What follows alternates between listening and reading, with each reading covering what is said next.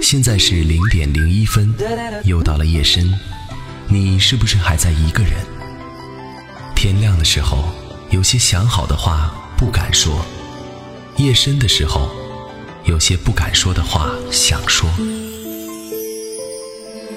夜深时分，我愿做那个陪你不睡的人，听你说你不敢说的，听我说我想说的。夜色已深，我愿你今夜因我安稳。这里是零点零一分，我是秋寒。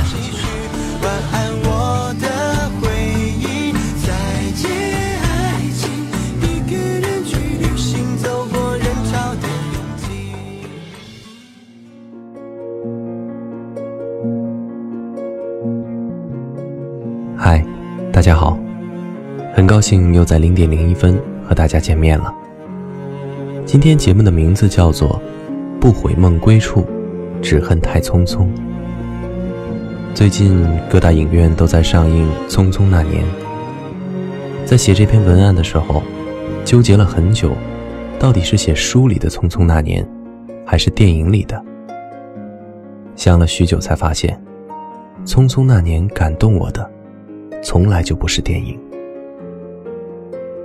在我的感受里，《匆匆那年》这本书的意义，便是让很多人觉得自己曾经方回过，曾经陈寻过，曾经乔然过，曾经林嘉默过，曾经赵烨过，曾经苏凯过。而《匆匆那年》之所以能让那么多人感动，全然是因为，他写的不是方回的青春，不是陈寻的青春。也不是林嘉默的青春，而是我们共同经历过的、永远都不会忘记的青春。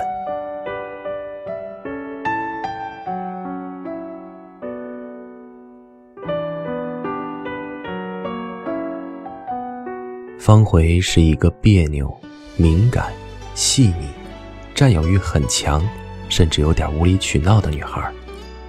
但是，这并不阻碍我心疼这个姑娘。从某种意义上来说，陈群是被方回一次次的逼走的，因为他们之间少了爱情里最重要的一点——信任。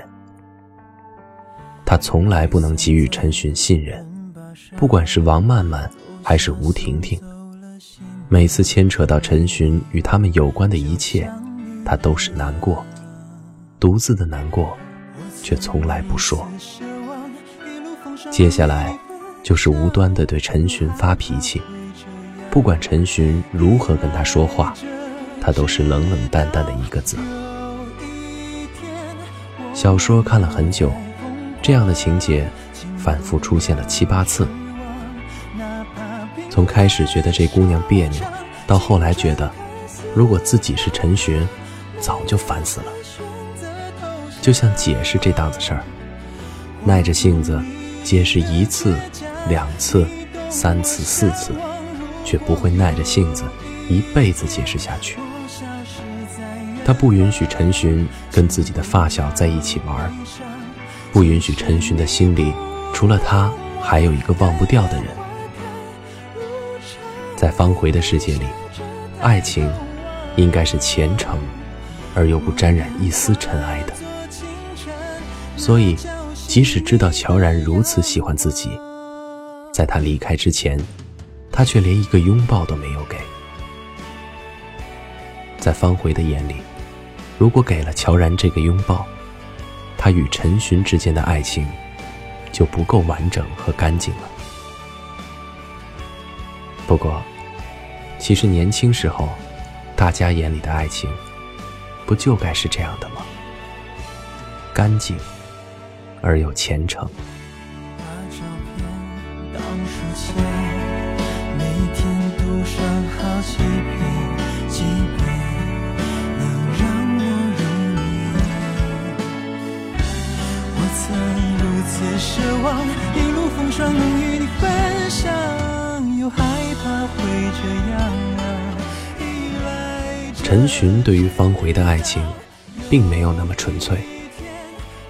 他也会因为同学说方回土而讪笑，他也会因为家长、老师的指责，告诉方茴，在出校门的时候分开走。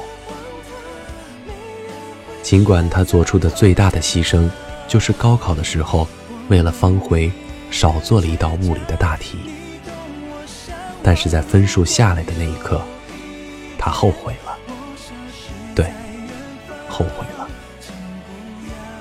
所以从一开始。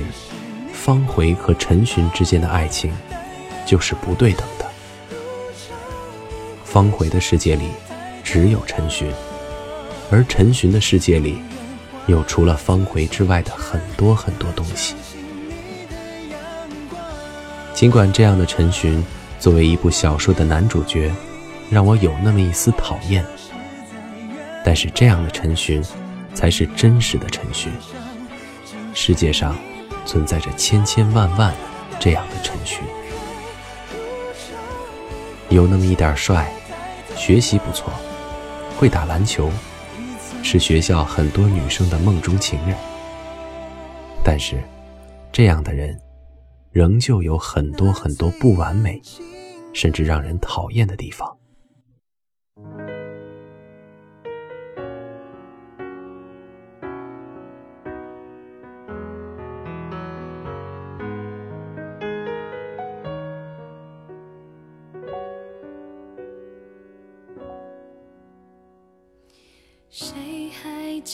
记得是谁先说永远的爱我？以前的一句话是我们以后的伤口。过了太久，没人记得当初那些温柔。我和你手牵手说要年轻的他们。总是爱得太过用力，太过小心翼翼。只是那时的他们，彼此之间的裂缝，或许因为他们的太过稚嫩而难以承受，所以他们渐行渐远。所以他们不惜一切的成长，以为长大以后就能够永远不分开。但是。当他们真的成长到足以告别青春的时候，才发现，原来长大只会让他们分离。陈寻说：“我永远不会离开你。”乔然说：“你会永远幸福。”林佳墨说：“我会一直喜欢他。”他们一起在树上刻下。我们永远在一起。他们用誓言捍卫自己的决心，只是誓言这种东西，根本无法衡量坚贞，也不能判断对错。它只能证明，在说出来的那一刻，他们彼此都曾经真诚过。从林佳墨和赵烨不再说话的那一刻起。从乔然出国的那一刻起，从陈寻遇见沈小棠那一刻起，我想着，他们都还曾经记得最初的美好。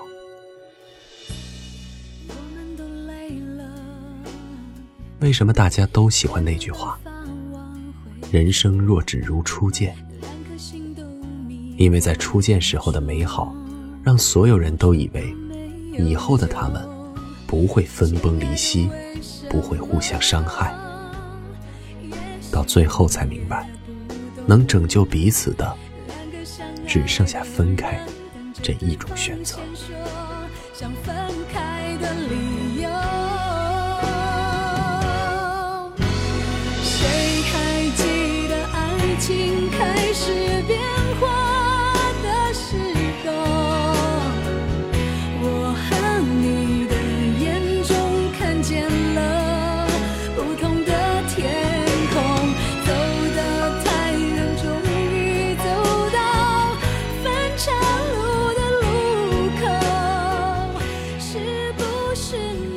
沈小棠的出现，是在陈寻的耐心慢慢被方茴消磨掉的时候。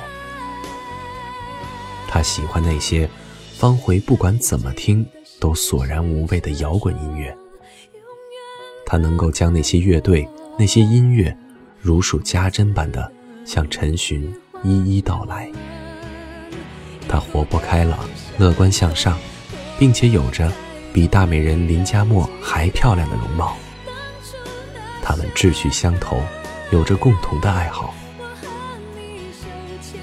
对陈寻来说，沈小棠这样的女孩，是新奇而又不一样的体验，与方茴完全不同的一种存在。所以，他的心乱了，在不知该如何抉择的时候，方茴又一次抛下他。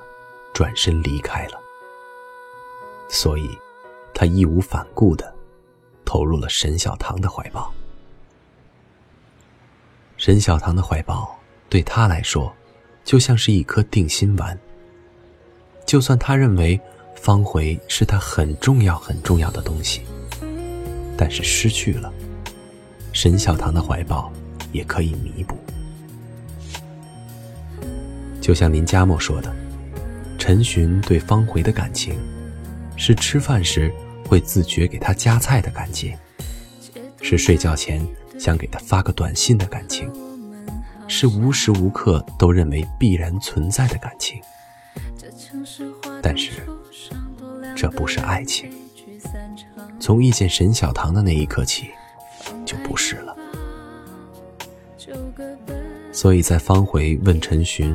是不是喜欢上沈小棠的时候，他的回答只有一个字：是。坚定不移，毫无隐瞒。陈寻放弃方茴，喜欢上沈小棠。林佳默路过赵烨，喜欢上陈寻。悄然回国，五个人再次坐在一起的时候，早已物是人非。石膏摔毁的那一刻，他们都闭上了眼睛，不敢看他们的曾经，就这样支离破碎了。不需要想象以后我漫长的孤单流浪，很久以前，如果我们爱下去会怎样？毫无疑问，爱情当作信仰，可是生活已经是另一番模样。我希望永远学不会坚强。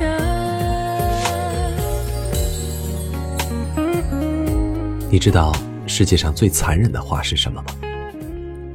不是对不起，不是我不爱你，而是我们再也回不去了。所以，陈寻和方茴回不去了，赵烨和林佳默也回不去了。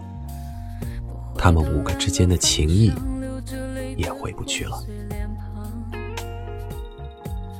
你知道世界上最让人难过的感情是什么吗？就是习惯了。陈寻对于方茴的爱情，我想更多的也可能只是爱到习惯了。所以即使他们分开了，他还是会不自觉地关心方茴。还是会不自觉的对方回好，还是会不自觉的因为方茴糟蹋自己而哭，还是会告诉所有人方茴的孩子是自己的，还是会陪着方茴去打胎。所以，即使沈小棠后来因为误会了陈寻要分手，他也没有去解释。即使后来沈小棠。与王森昭在一起了，他也没有多大的触动。若说沈小棠和方茴，陈寻喜欢谁多一点？答案可能是沈小棠。但若说方茴和沈小棠，谁对陈寻更重要一些？那自然是方茴。方茴对于陈寻，不仅仅是一个恋人。他是陈寻的整个青春，他是陈寻那个梦想里的永远，那个陈寻无论如何都对沈小棠说不出口的永远。而方回，从最初的一无所有，有了陈寻，有了乔然，有了林佳墨，有了赵烨，到了最后，他却发现，自己的身边仍旧一无所有。从未得到并不痛苦，痛苦的是，得到了又失去。所以，他用自毁的方式离开了他们。至少最后还有疼痛，让他能够知道，他曾经拥有过。故事的最后，大家似乎都有了一个很好的结局。陈寻成了会计事务所的职员，乔然成了有名的建筑设计师，林佳墨。在一家事业单位上班，赵烨有了自己的内衣加工厂。只有方回，在远离他们的澳洲。林佳墨说过，方回就像是他们的青春。方回没了，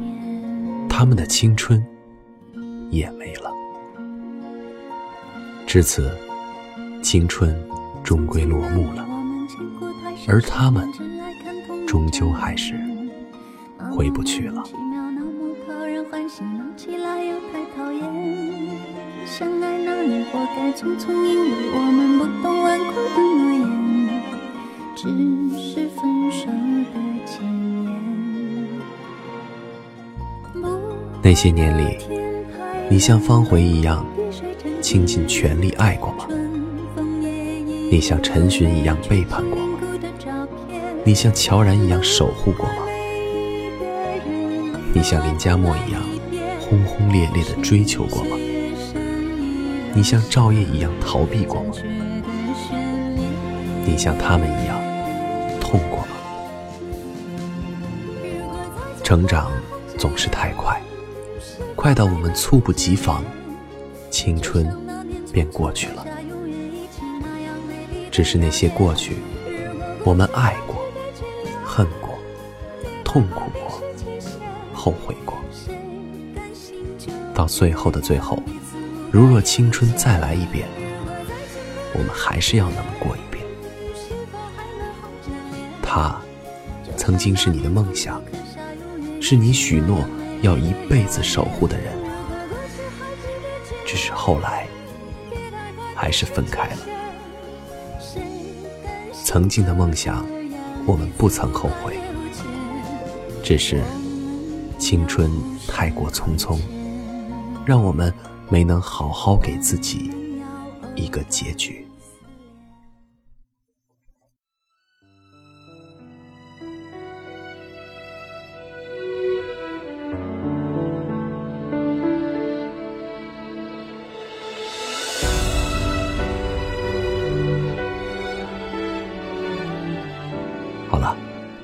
天的零点零一分，到这里就结束了。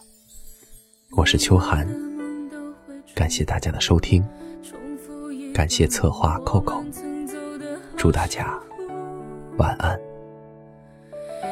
感谢我付出，更感谢我退出，说他更需要照顾。听说你比从前幸福。我只有满足，还能有怎样的企图？当初你迷了路，选择我的脚步，是不是有些唐突？喧闹的人群中，陌生的面孔匆匆掠过，感觉每张脸都是